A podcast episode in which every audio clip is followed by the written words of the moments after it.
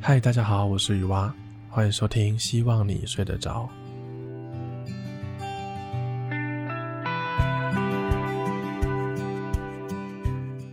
Hello，各位好，新的一年又要过完了，时间真的过得很快哦。但我今年没有办法跨年，就为了毕业论文的部分。不过忙归忙，还是想说来聊聊天，Podcast 还是录一下好了。就当做一种休息。我今天早上跟阿妈讲了一通电话，原本是她跟妈妈在聊天啊，我就把电话抢过来这样。那我跟阿妈讲话的内容都是随便随便闲聊，而且我会很白目，会叫我跟她乱讲话。那我们今天是随便闲聊，就关心一下老人家的身体这样。我老公最近好像感冒了，所以就叫他去看医生。要按时吃药啊，药不要随便吃。这样，我阿公之前那个高血压的药，他直接吃了两颗，然后就变低血压，然后就好像就站不稳，就送急诊这样。所以老人家都会忘记那个药有没有吃。好，跟各位分享一件很奇葩的事情。之前我阿公来我们家住一天，所以他就要带着他平常要吃的药过来住嘛。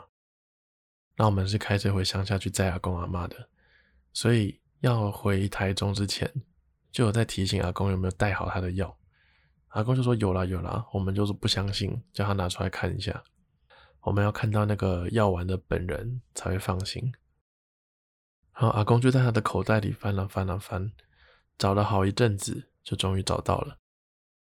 正常来说，一般人会预期到的画面应该是。呃，一个夹链袋啊，或一个药袋啊，甚至是一个药盒，然后里面就装着不同种类的药嘛。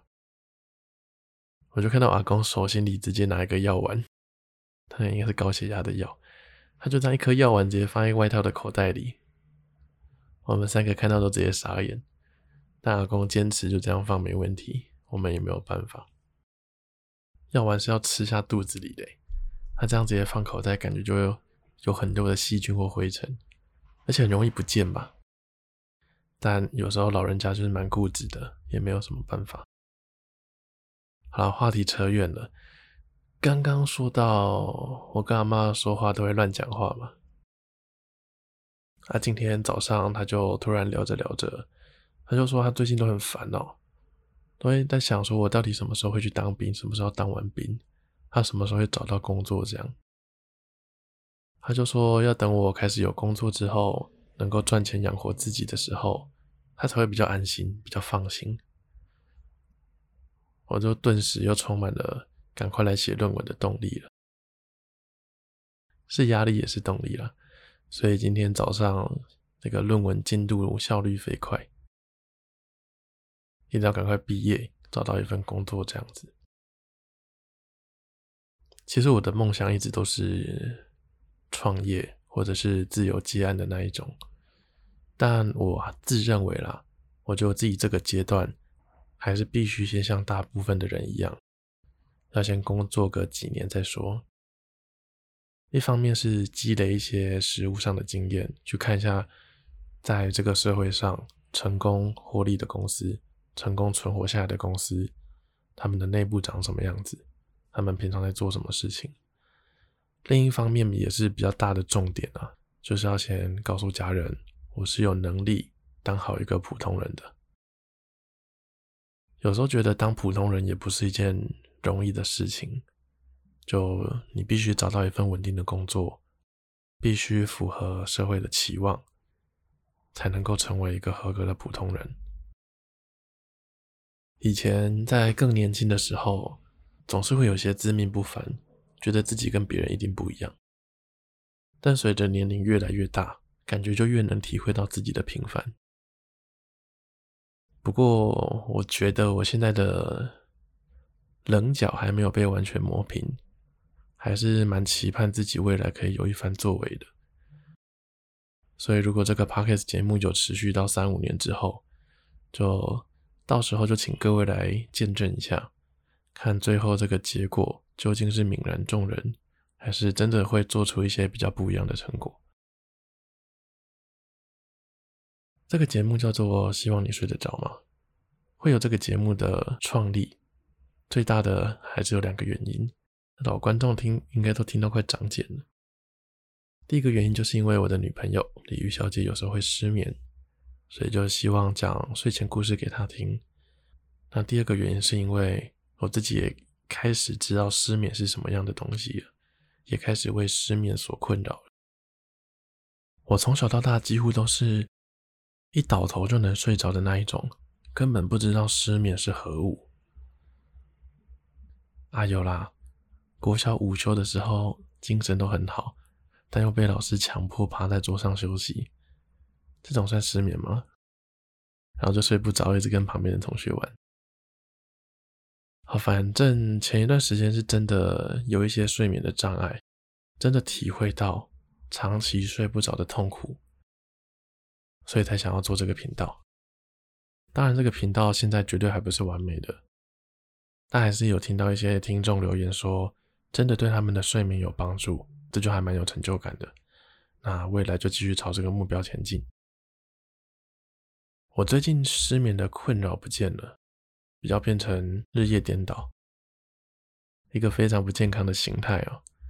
但我不知道为什么，哎，真的是半夜夜深人静的时候，我才能真的比较静下心来做我的事情。好啦，不过在两个礼拜就解脱了，所以我也没有强迫自己现阶段一定要赶快把我的作息调整回来，就赶快把目前的眼前的目标结束掉，再来做一些长远的规划。两个礼拜之后就是我的毕业论文的口试了。那现在到口试的期间呢，有两件事情在中间要做。第一件事情就是五月天的演唱会，不知道现在大家听不听得到？诶，我家我我家离洲际棒球场大概骑车要七分钟的距离，我现在这边听得到他们在排练的声音呢，知道麦克风收不收得到音？那个贝斯的声音超级大。好，第一件事情就是五月天演唱会。那第二件事情就是要跟鲤鱼小姐去参加一场她朋友的婚礼，所以刚好最近要买口试要穿的西装，刚好也可以穿去婚礼了。再加上之后没有意外就要去面试工作，这样嘛，那这个衣服也算是物尽其用。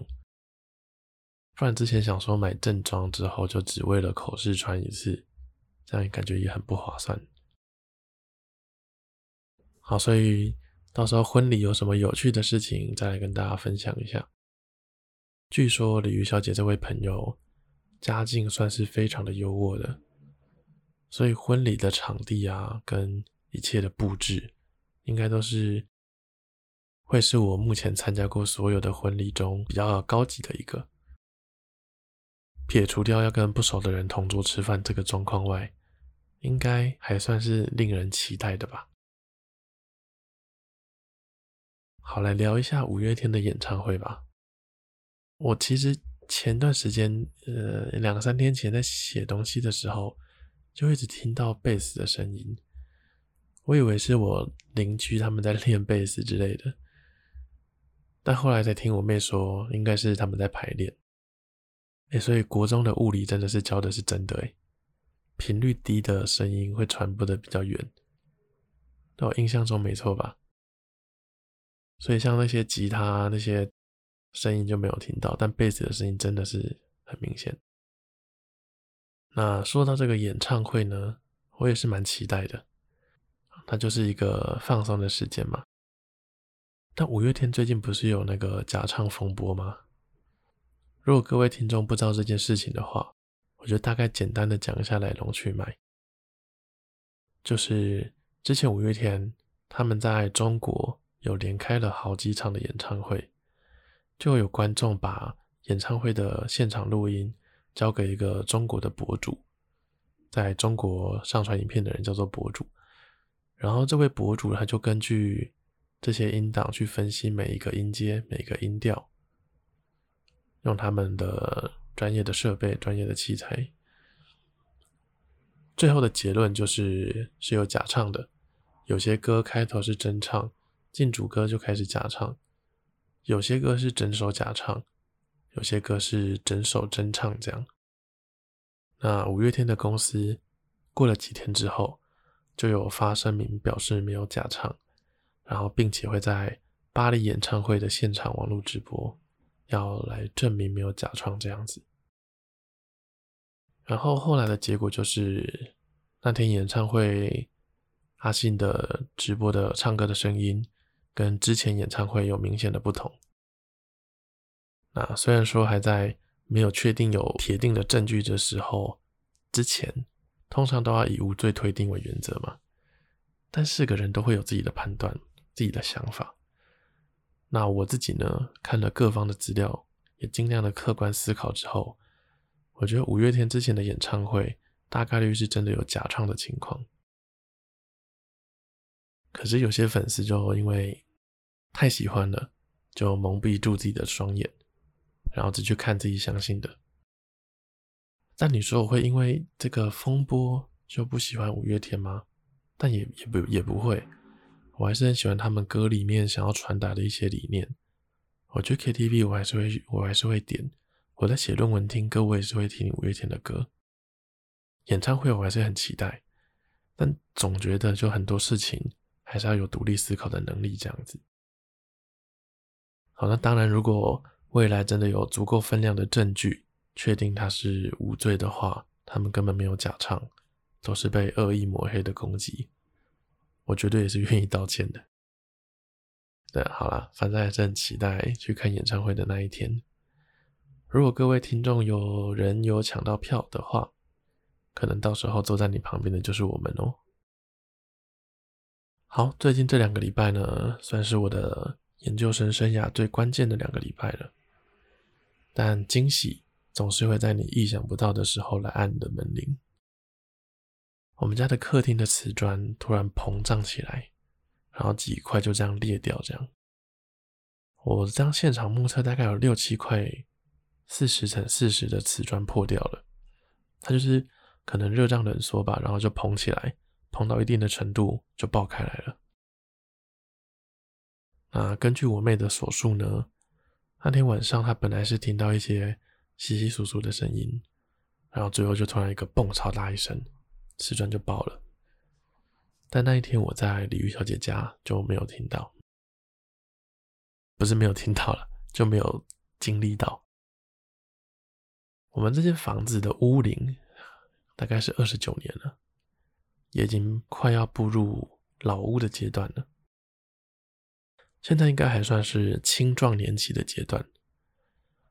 我去查了一些资料，一般的钢筋水泥建筑物呢，大概可以用五十到六十年。那你说如果超过了会怎么样？我稍微查了一些资讯，可以跟大家分享一下。基本上呢，超过六十年的房子，这个房子本身就完全没有价值了，有价值的是土地。但我有看到一个说法是，社区大楼的混凝土，它的可能磅数还是什么的比较高吧，可以住到七十年。但一样，如果时间到了，这个建物呢，还是变得没有价值。所以就要看是管委会要找建商来重建，还是怎么样的。那我们这个社区呢，大概有两百多户，只要其中有一户不同意重建的话，那就没有办法重建了。所以。对于重建这件事情，还是不要抱太大的期待，就只能希望它是安全的，然后这样过过下去吧。不过换一个想法，等到这间房子六七十年了，我也都五十几岁了，到时候再说好了。好，总之呢，我们最近就要赶快来找人把这个瓷砖修好，但我们社区规定六日不能施工。就等于平日我还要来找师傅花时间来处理这件事情，没办法，但但但还是得弄吧。好，最后来补一个两集之前的坑。之前有说到，这学期我在学校主要做的事情有两件，第一个就是论文，第二个就是当助教。我这学期有接一个班级嘛，然后老师办了蛮多场演讲的。然后这个上上集我就一直说我要我在考虑要不要分享这件事情，很纠结。但这个节目就是要分享我的所见所闻嘛。如果现在规模还那么小，就什么话都不敢说，那之后要怎么做呢？好，反正就是有一位讲师呢，他是来分享短影片教学的，也就是抖音。很多人都不喜欢抖音，但各个平台都在推出短影音，所以这这个肯定是个趋势。所以我也蛮想要了解专业的人是怎么在抖音上面生存，然后获利的。那在演讲之前呢，我就不小心跟这个讲师碰到面了。在那个时候，我还不知道他就是我们等一下的讲师。他们是两个人，两个女性，打扮的都非常的漂亮，然后在电梯口。我碰到他们的时候，他们两个在聊天，然后聊得很大声。我在他们的后面。电梯到了之后，他们就进去嘛。通常第一个进电梯的人都会注意后面还有没有人要进来。不过他们就沉浸在自己的世界里，一进电梯哦，就直接按关闭。我我跟我后面还要进来的人，我们就差点被关住上不去。他们两个人在前面，我跟他们的之间还有一个人。所以那个人进电梯的时候还被夹到一下，还有那个电梯有防护机制，夹到之后再打开，然后我们才进去。然后进去之后，他们也也没有任何的表示，就继续聊天。所以这个就让我一开始对他们的印象就不太好了。那过了二十分钟之后呢，我才发现他们就是这场演讲的讲师，要来介绍端音的生态。这个时候，根据我对人的观察。我已经替他们扣分很多了，但我当时就提醒自己，要在评价别人的演讲好坏之前，一定要先确保自己有百分之百的投入。有些人学习的成绩很差，就怪老师教不好，但怪老师教不好之前，有没有想过自己是不是已经有尽到最大的努力了？所以就这样提醒自己，认真的听了他三个小时的演讲。哦，抱歉，我真的撑不了三个小时。我撑了两个小时，结论就是，我真的不知道我们老我老我的老师请他们来是干嘛的。我真的一开始还蛮期待这个演讲的，因为我还蛮想要了解短影音的趋势嘛。但这个演讲真的让我体会到了什么叫做言之无物。你知道吗？我期待听到的短影音平台的演讲，可能是这个产业的类别有哪些。然后有哪些产业是很适合短影音的行销方式的？或者是你在经营短影音的时候有没有一些心得？有没有粉丝成长的技巧？又或者是分析为什么现代人比较喜欢短影音？然后长影音跟短影音的差别是什么？这些是我期待听到的内容。可是抱歉，我听到的是一个抖音爱好者在跟别人分享自己有多爱抖音而已，而且。我讲个比较 客观的事情，他的演讲投影片不到十张，然后演讲总共分成三堂课，前两堂结束之后，他已经讲完他所有准备的内容了，他的助理还以为这堂课是两节课而已，就准备要离开了，后来才知道是三节课，结果第三节课全部都在闲聊，真的不知道是来干嘛的。